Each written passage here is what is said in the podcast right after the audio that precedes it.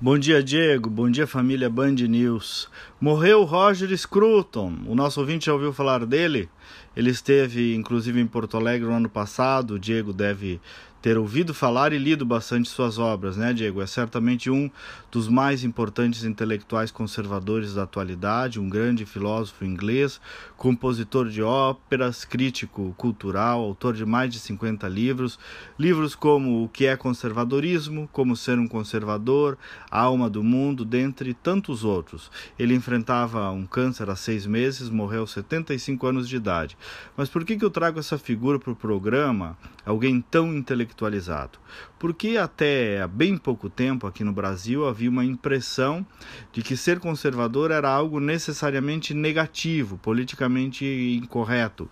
E Scruton foi um dos escritores mais lidos na quebra desse paradigma. Isso aí nos últimos dez anos, quando a obra dele começou a chegar aqui com mais força e ele passou a mostrar a virtude do conservadorismo em diversas áreas, como a política, o comportamento, a cultura.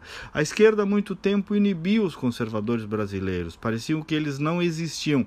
E Scruton então fez, junto com outros escritores, com que brotassem lideranças desse campo.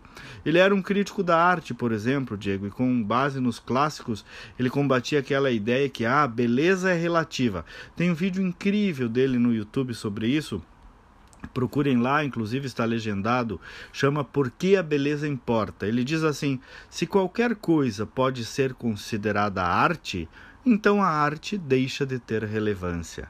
Outra frase dele: ser conservador é ter a consciência de que as coisas admiráveis são facilmente destruídas, mas não são facilmente criadas.